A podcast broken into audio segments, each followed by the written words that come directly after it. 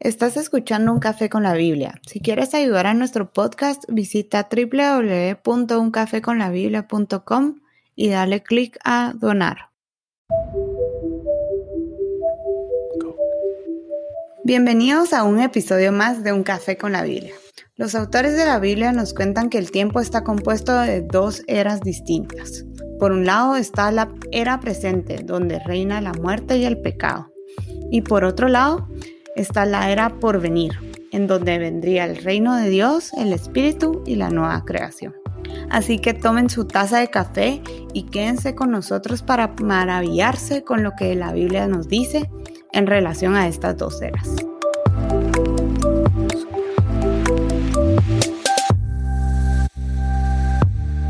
Bueno, justo cuando, justo cuando pensabas que la Biblia no puede ser más interesante. Ras, te topas con este tema. Eh, las dos eras. Y bueno, en este tema vamos a empezar a hablar sobre el tiempo, ¿ok? Entonces, empecemos con nuestra palabra griega para el concepto de nuestro tema de, esta, de este episodio, que es la, la era presente y la era por venir. Eh, en griego la palabra es aion y lo que significa es era, ¿ok?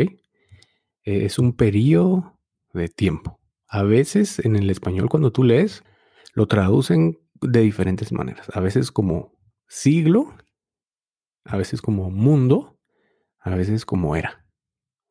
En todo caso, siempre se refiere a un periodo de tiempo, ¿sí? Y la palabra siempre es aion. ¿Ok?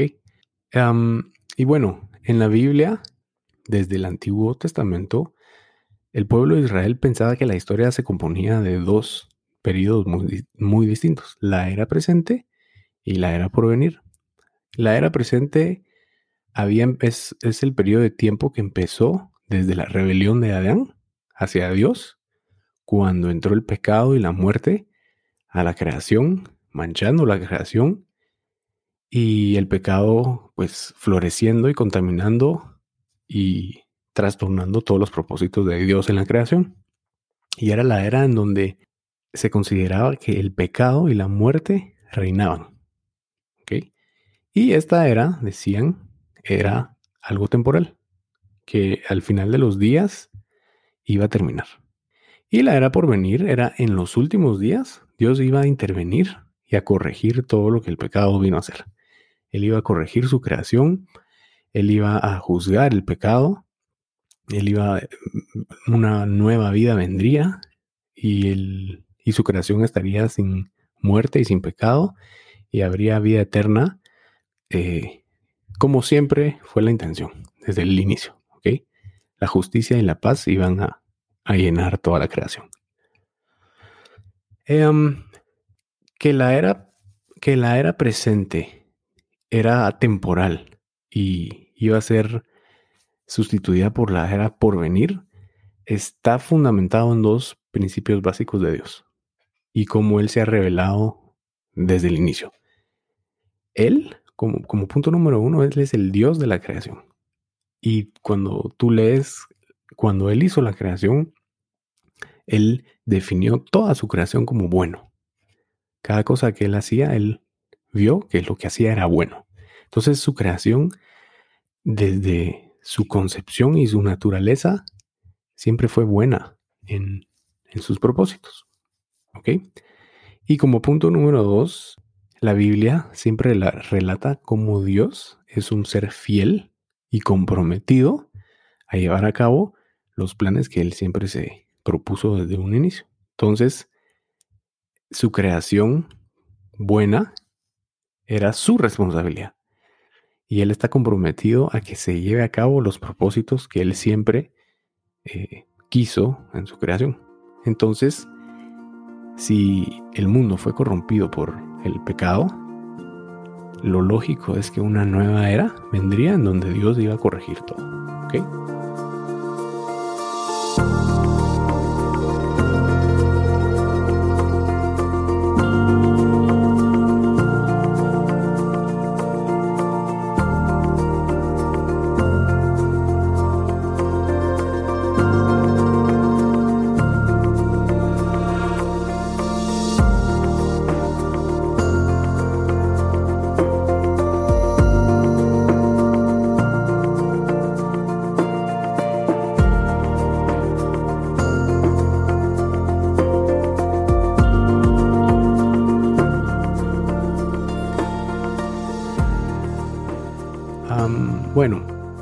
Un poco sobre la era presente y qué información nos da la Biblia, veamos varios versículos. Vamos a ver versículos en el Nuevo Testamento.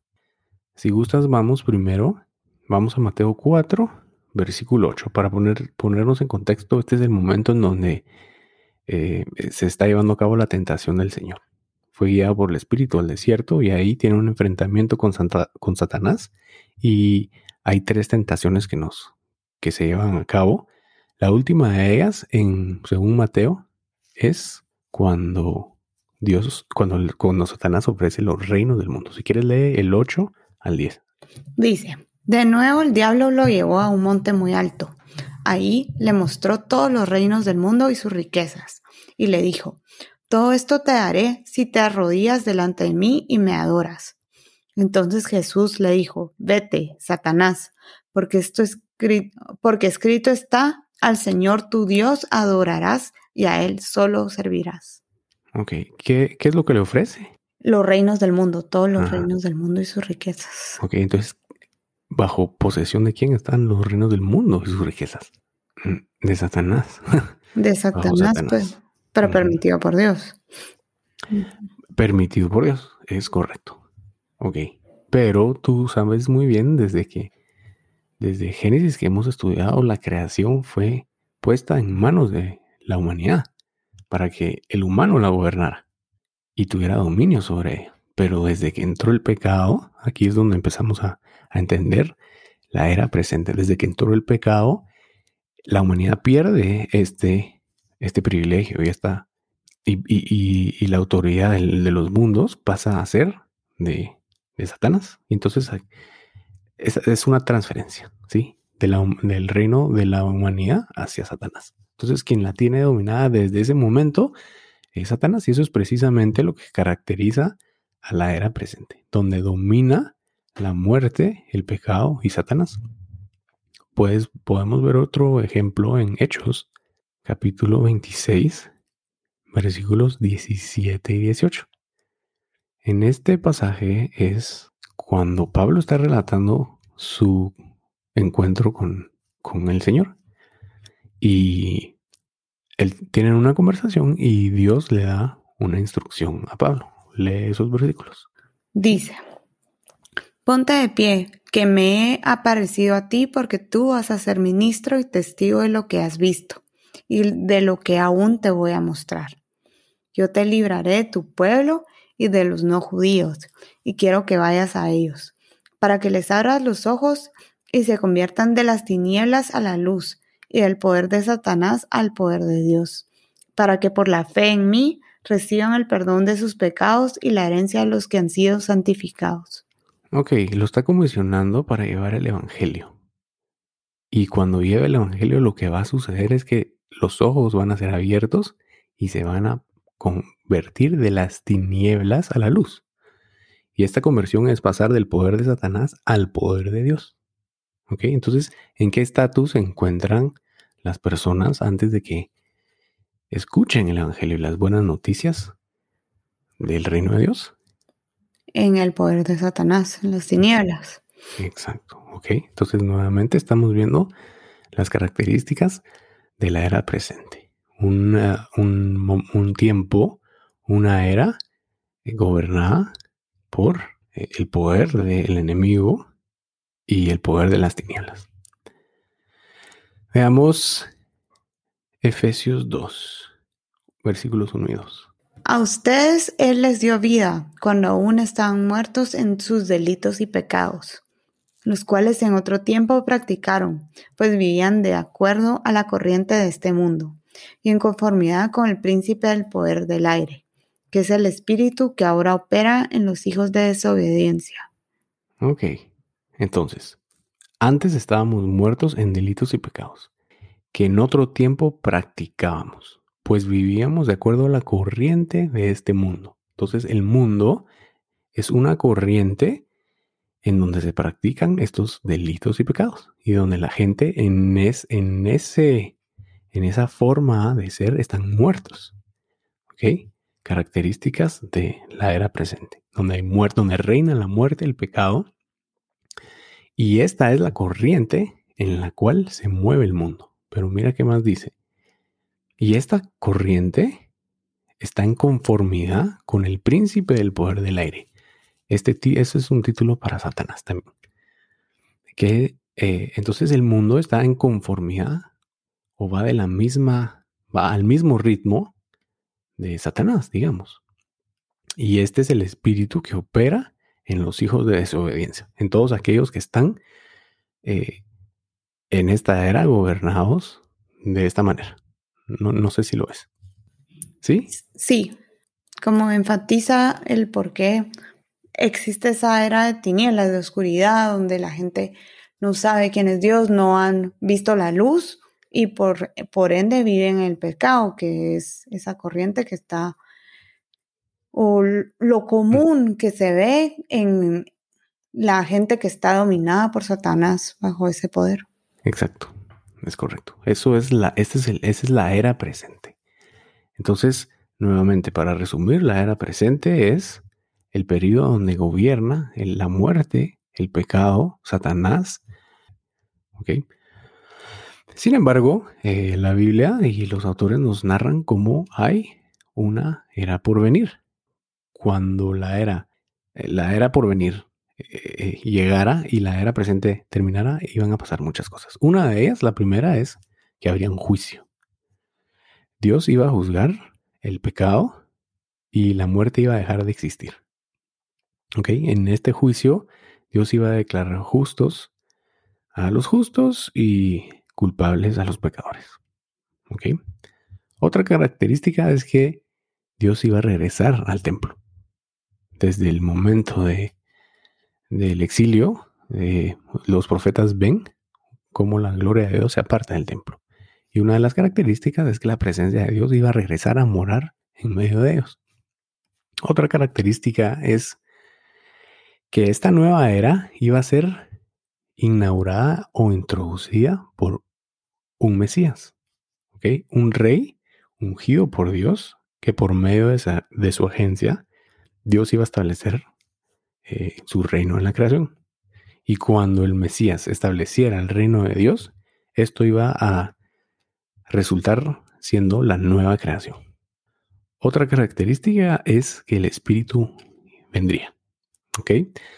Eh, recuérdate, la historia de Israel terminó en el exilio por, por su pecado y Israel iba a necesitaba ser perdonada, limpiada y renovada. Y esto es el nuevo, el nuevo pacto. Cuando Dios comenzara el nuevo pacto, la gente iba a ser renovada y lo que habrían de recibir es el Espíritu Santo. Y cuando lo hicieran, eh, serían transformados, renovados y sí, y sí iban a poder observar la Torah, cumplir la Torah. ¿Ok? Em, y por último, otro punto es que, recuérdate, Dios iba a bendecir al resto de las naciones por medio de Israel. ¿Ya? Y para que esto fuera posible, Israel tenía que ser juntado. No solo de todas las naciones, sino que iban a ser juntados de una manera particularmente interesante. Los que habrían muerto, los que hubieran muerto antes de la llegada de la nueva era, iban a resucitar para disfrutar de esta nueva era que Dios venía a, establecer. Y vivirían con Dios en la tierra con su presencia. Entonces es bien importante y es otra de las características se iba a llevar a cabo la resurrección de los muertos. Ok, entonces, bueno, los profetas en el Antiguo Testamento, esto es lo que nos dicen. Por ejemplo, Daniel habla sobre la llegada del reino de Dios estableciéndose en la tierra. Ezequiel habla sobre el valle de los huesos secos, un pasaje que se refiere a la resurrección de los muertos. Jeremías habla sobre cómo el Espíritu vendría, se llevaría a cabo el nuevo pacto. Isaías ve una nueva creación, unos, cielos nuevos y una tierra nueva. Y, y otros pasajes. Pero todo esto está anunciado desde la época de los profetas. Y el mensaje común de todos los profetas era que Dios iba a permanecer fiel a su pacto con Israel. Y recuérdate, la, la función de Israel fue ser el medio por el cual Dios bendeciría y corregiría toda su creación. Entonces, al ser fiel al pacto con Israel, Él estaría siendo fiel a su creación y a lo que Él siempre quiso para ella. Entonces, quiero que prestes atención a todo lo que está asociado con la nueva era. Vendría a ser establecida por el Mesías. Su, el establecimiento de la nueva era no sería otra cosa que el establecimiento de Dios. Eh, terminaría siendo la nueva creación. Se llevaría a cabo la resurrección de los muertos. El Espíritu vendría y esto sería el nuevo pacto. ¿Ok? Mesías, reino, nueva creación, resurrección, espíritu, nuevo pacto.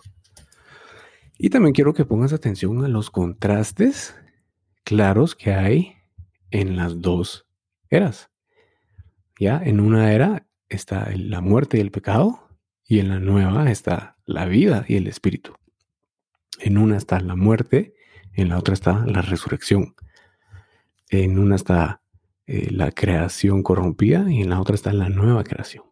¿Okay? Estos contrastes caracterizan a las dos, a las dos edades y estos contrastes pues, se conocen como antinomias, cosas opuestas. Pues yo creo que importante ver como que todas estas contradicciones entre la era presente y la nueva, pero como que rescatar, o sea, lo que quisiera rescatar de lo que tú acabas de mencionar es que a pesar de estas contradicciones, uno claramente puede ver quién es el que domina en qué tipo de era y cómo la era nueva, que es donde viene a reinar Dios y cómo es liderada por la luz, es lo que nosotros tenemos que aspirar y que esta era saber o tener consciente, pues esa conciencia de que esta era dominada por Satanás no es lo que Dios quiso para la creación, para el mundo, para los humanos. Y debido a que los planes de Dios siempre se cumplen, aunque aunque alguien más los arruine, lo único que implica, si Dios va a ser fiel a su creación y sus planes se llevan a cabo, es que va a, ser, va a haber una solución. Y esto es la nueva era. ¿ya? Y entonces los profetas eso es lo que ven. Pero también en el Nuevo Testamento aparecen estos opuestos o antinomias. Y el Nuevo Testamento está lleno de ellas. Y probablemente la más importante es la antinomia espíritu versus carne. ¿Ok? Y vas a ver que esta aparece muchísimo. Entonces, el punto que, el punto es que estos opuestos expresan el contraste que hay entre las dos edades. Y lo interesante es que en el Nuevo Testamento aparecen juntas. Ejemplo de estos, de estos opuestos es carne, espíritu, eh, ley, gracia o ley, fe, muerte, vida, esclavitud, adopción, pacto, nuevo pacto, Jerusalén terrenal, Jerusalén celestial y otras. Entonces, aquí es donde se pone interesante y te hago a ti la pregunta. ¿En qué era o edad crees que estamos actualmente? Yo creo que en las dos, porque... ah, a ver, quiero escuchar esa respuesta. Porque estamos, digamos, los creyentes, los cristianos, estamos viviendo en luz, porque estamos bajo la óptica de Dios, tenemos esa fe y tenemos el Espíritu Santo en nuestro cuerpo. Pero vivimos en un mundo caído, donde sigue reinando el pecado, los delitos, esa, esa corriente liderada por Satanás o por algunos espíritus. Entonces, estamos conviviendo la luz con las tinieblas. Pero lo que yo rescato de todo esto que hemos visto hoy es que no es permanente y vamos hacia la nueva era, pero no se ha concluido. Ok, excelente respuesta. Súper.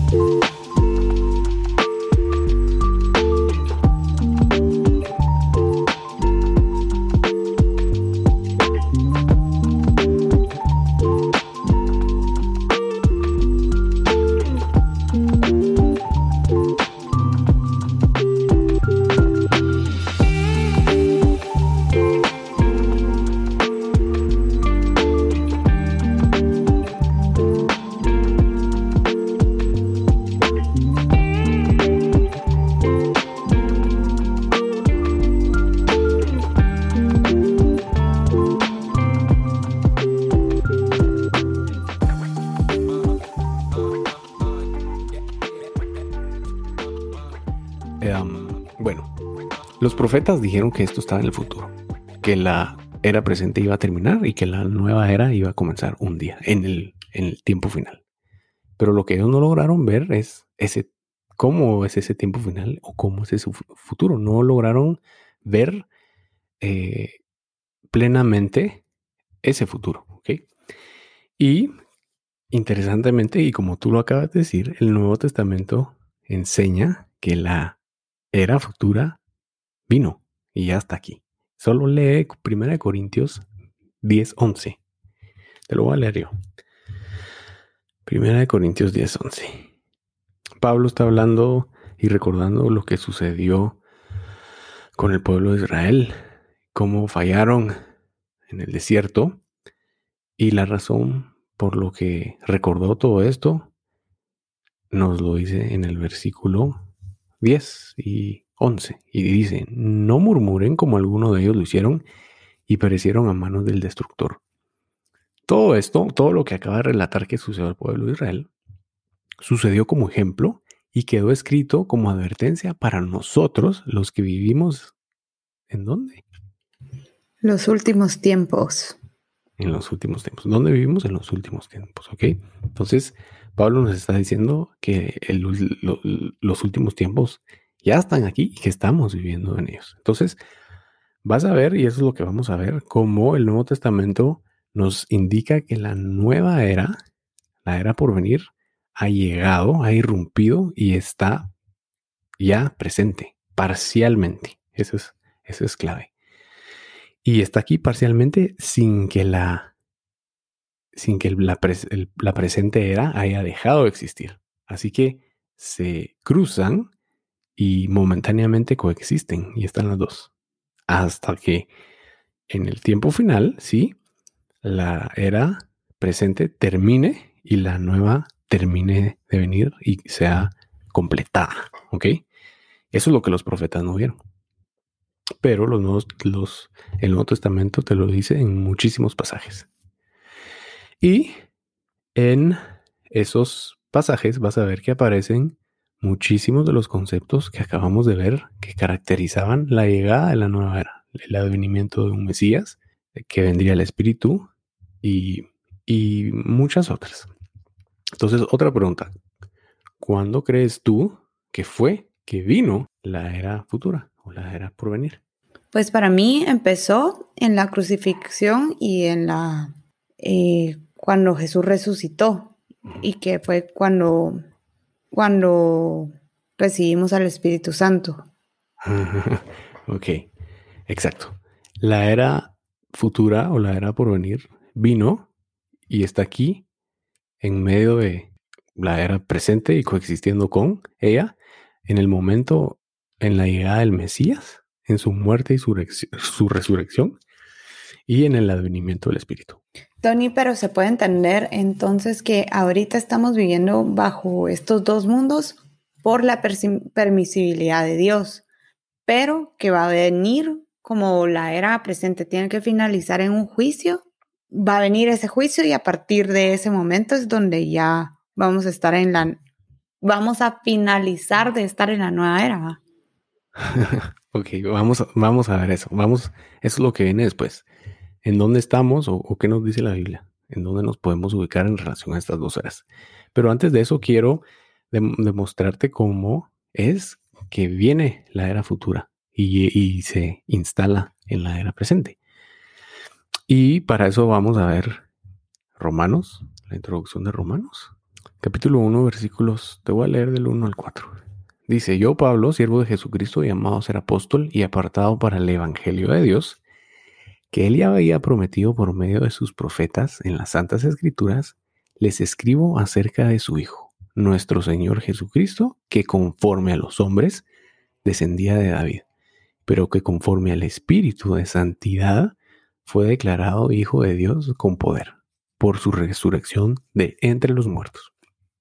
Ok, cuando leemos este pasaje lo más común es pensar que aquí Pablo nos está hablando de dos descendencias, una o dos linajes, una descendencia humana y la otra divina, ¿ya? Porque él descendía de David y este es su linaje natural o humano, pero era hijo de Dios. Y en, en este sentido, este es su linaje espiritual. Y eso es correcto, por supuesto. Sin embargo, Pablo aquí también tiene en mente este concepto de las dos eras. Y entonces, eh, en su encarnación y en su vida humana, eh, Jesús está relacionado con la era presente. Pero en su resurrección y conforme al poder del Espíritu, esta, frase que aparece aquí después, eh, se relaciona a la nueva era, la resurrección y el poder del Espíritu. Eso es como, como acabamos de ver, características de la nueva era. Entonces, la resurrección es la nueva vida transformada por el Espíritu que pertenece a la era por venir. Eh, como cumplimiento de lo que dijeron los profetas, que el Mesías inauguraría el reino de Dios, aquí Pablo nos está presentando a Cristo como el Mesías. Él fue, el título Hijo de Dios es un título para el Mesías, para el Rey. Entonces Pablo está anunciando a Cristo, a Jesús, perdón, como el Cristo, como el Rey. ¿Ya? ¿Por qué? Por haber resucitado y por vivir en la nueva vida impulsada y transformada por el Espíritu. Esto es la nueva era. ¿Ok? Entonces, en su encarnación y vida humana, Él se identifica con la era presente, pero en su resurrección, Él resucita a la nueva era y con, con el entronamiento de un rey es que viene un reinado. ¿ya? Y Jesucristo está siendo representado como el rey que ha sido entronado, que ha sido identificado como rey por la resurrección. Entonces están todos estos elementos que dijimos que caracterizan la nueva era. El Mesías, el reino de Dios, la resurrección, eh, el poder del Espíritu. No sé si lo ves y entiendes este, este, esta introducción de Pablo en la carta a los romanos. Sí, claramente con la, con la resurrección eh, viene Dios a empezar su nueva era, pero no se ha concluido y no se va a concluir hasta que se haya hecho este juicio. Exacto. Pero entonces, bueno, está clarísimo eh, cómo, cómo se nos relata que la era está inaugurada por el Mesías, por el entronamiento de Cristo, su declaración como el Mesías en la nueva vida del Espíritu, por su resurrección. ¿Ok? Entonces, esto es como inicia esta nueva era. Y ok, ya vino, Cristo la comenzó. Eh, ¿Cómo nos relacionamos nosotros a esta nueva era y por qué? ¿En qué? Ya medio lo has dicho, pero nuevamente te pregunto, ¿en ¿Cómo nos relacionamos nosotros dos a estas dos eras? Pues yo diría que estamos en la nueva era, primero, y segundo, porque nosotros contamos con el Espíritu. Entonces no entramos dentro de la era presente porque ya contamos con el Espíritu y estamos bajo la nueva era de Dios. Exacto. Sin embargo, todavía experimentamos muerte y todavía cargamos con la tenemos la carga del pecado. ¿Es correcto? Correcto. Pero ya no somos castigados por el pecado. Es correcto. Hemos sido justificados por Dios. Eh, justificados es la declaración de, un juicio. Si eres inocente o, o mejor dicho, estás en buenos términos o no con Dios. ¿ya? Y eso es algo que se llevaría en el, en el juicio final sin embargo, nosotros ya estamos justificados por Dios. pero el punto es que estamos en medio de las dos. Experimentamos todavía las cosas de la nueva era. Sin embargo, también logramos participar en las, las cosas de la nueva era. Y podemos experimentar las bendiciones de esta era. Por, como tú bien acabas de decir, tenemos al Espíritu y, varias otras cosas que vamos a ver. ¿ok? Pero lo que Dios prometió que haría en los últimos tiempos, nosotros desde ya lo podemos empezar a, a experimentar. ¿ok? Entonces, mira que nos dice Gálatas 1.4. Te voy a leer. que tengan gracia y paz de Dios el Padre y de nuestro Señor Jesucristo, el cual se dio a sí mismo por nuestros pecados para librarnos del presente siglo malo, conforme a la voluntad de nuestro Padre. Entonces, su muerte, el darse a sí mismo, redundó en la, nuestra liberación del presente siglo. Entonces, según este versículo, hemos sido liberados de esta edad, de este siglo.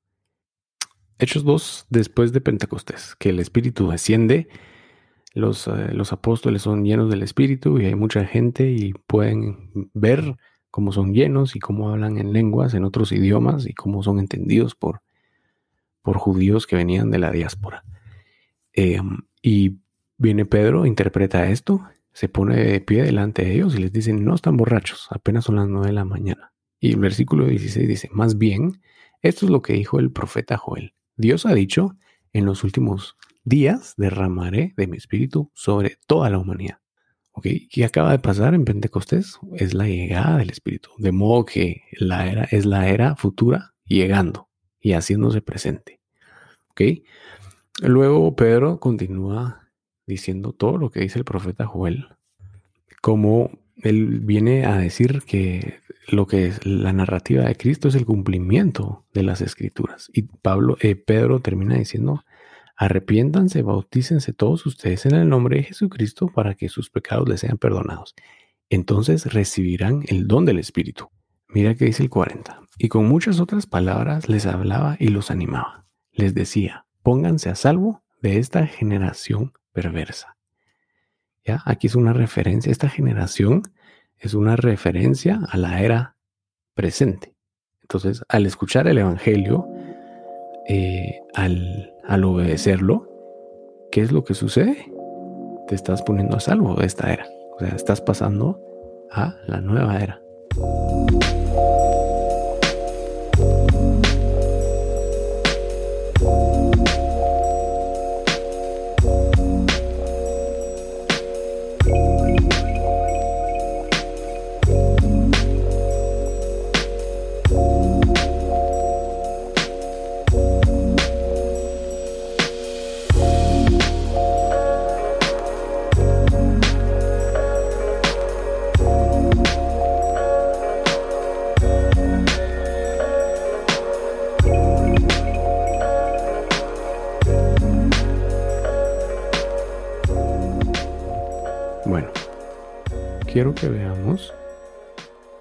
Ejemplos de estas antinomias em, en varios pasajes. Leamos rápido Romanos 8, versículos 1 y 2.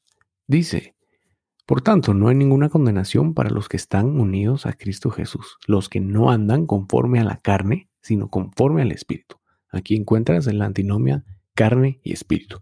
Y está diciendo que los que creen en Cristo Jesús no están ya en la era caracterizada por la carne, sino por el Espíritu. Miremos Gálatas 4, versículo 4.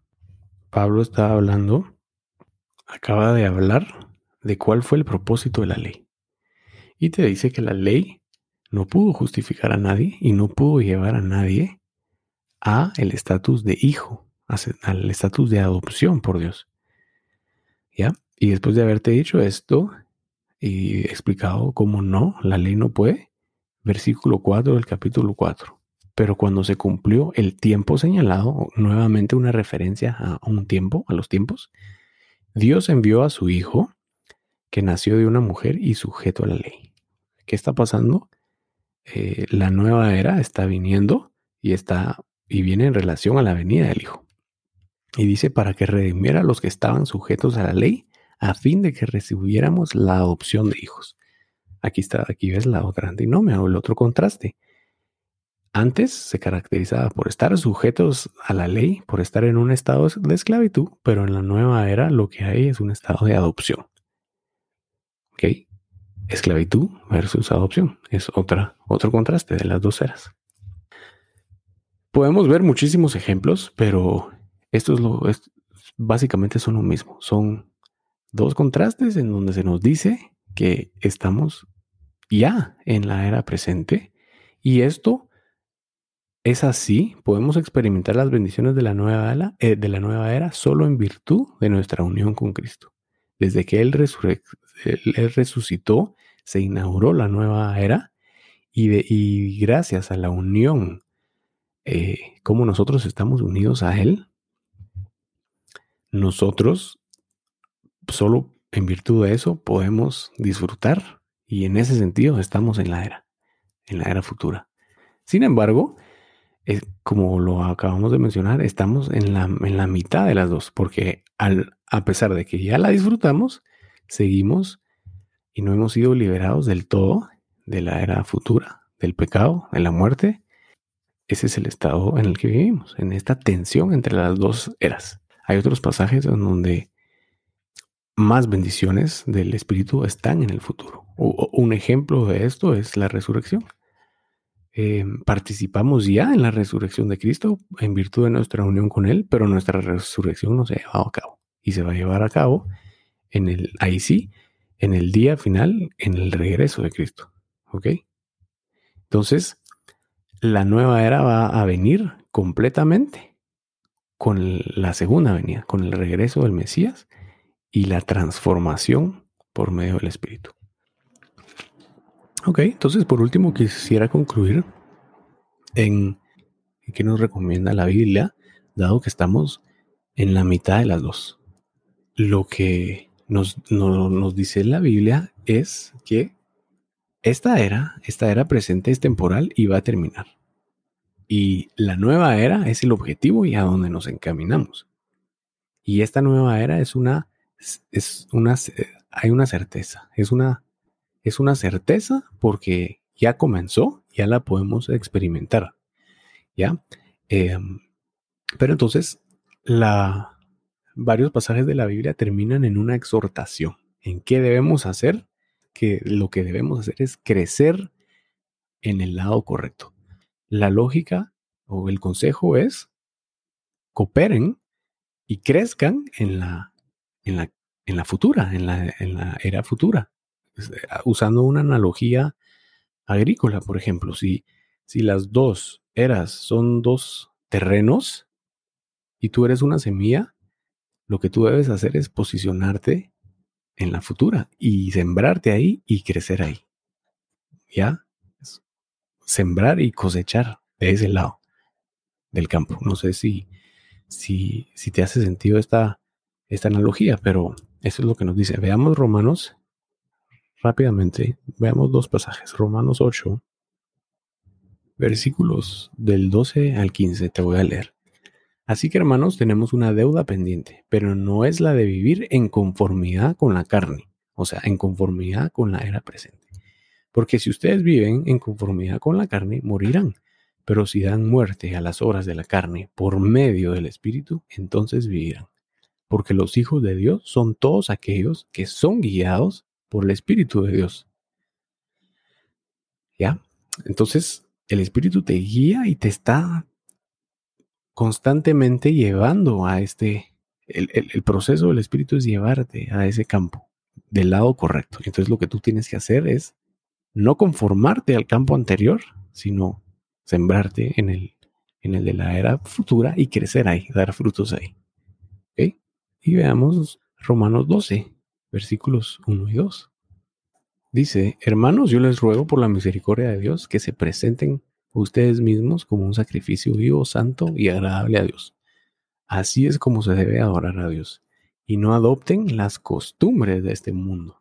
Esto es nuevamente diciéndote, no debes adoptarte y conformarte y tomar forma, tomar la forma de la era presente, sino transformarse por medio de la renovación de la mente para comprender cuál es la voluntad de Dios, lo que es bueno, agradable y perfecto. Sí, yo creo que lo que todos los pasajes nos dan a conocer es cuáles son los beneficios y qué realmente hay en cada una de las eras. Y como tú decías, nosotros ya tenemos el espíritu, entonces ya tenemos esa fuerza, esa guía que nos lleva al lado bueno, al lado de la nueva era, a donde Dios nos indicó que fuéramos. Y que, claro, existen las tentaciones, existe el pecado y porque de hecho estamos viviendo en ese tipo de mundo, Es por eso que Dios ya nos, no sé, ya nos dio esa herramienta, el Espíritu, para que nosotros tengamos esa fuerza interna para no caer en esas tentaciones y para seguir luchando nosotros para llegar a ser esa nueva creación acorde a la voluntad de Dios. Y además, como tú decías, de que no solo se trata de nosotros guiarnos para ahí, sino también tratar de ser esa luz y alentar a todos los demás que veamos en el camino para guiarlos a donde les corresponde, ¿verdad? Y, y tener esa, ese deseo de no, de no ser egoísta con nuestro conocimiento, porque al final de cuentas, beneficiarnos a los demás nos beneficia a nosotros, porque para esto estamos. Exacto. Y lo peor eh, que podemos hacer, que puede pasar, es que nos conformemos a esta era y tomemos la forma de esta era y demos fruto ahí y nos acomodemos. ¿Ya? Pero eso es apagar al espíritu, porque el espíritu lo que hace es guiarte. Es como, es como el, pueblo de Israel en el, en el desierto. Fueron liberados de la esclavitud de Egipto, ya no son propietarios de Egipto, ya fueron redimidos y actualmente eh, estamos como ellos caminando en el desierto, eh, donde no hemos llegado al destino final, pero, pero ya fuimos liberados de ahí. Ya el eh, faraón ya no puede venir y oprimirnos, oprimirnos más. Ya somos propiedad de alguien más. Y la cosa es no ser como ellos que decían, quiero regresar a Egipto. Ahí estaba bien. Ya, la cosa es cooperar con la guianza del Espíritu. Eso es lo que Romanos te dice en el capítulo 8. Eh, sean guiados y cooperen y vayan crezcan en donde deben crecer. Confórmense y adopten la forma de la, de la edad presente, de la edad futura, que, es a donde yo los estoy llevando. Gracias a todos por escucharnos. Si quieres estar atento a todas nuestras novedades y nuestras nuevas series, eh, síguenos en redes sociales en arroba un o pueden ver nuestra página web en www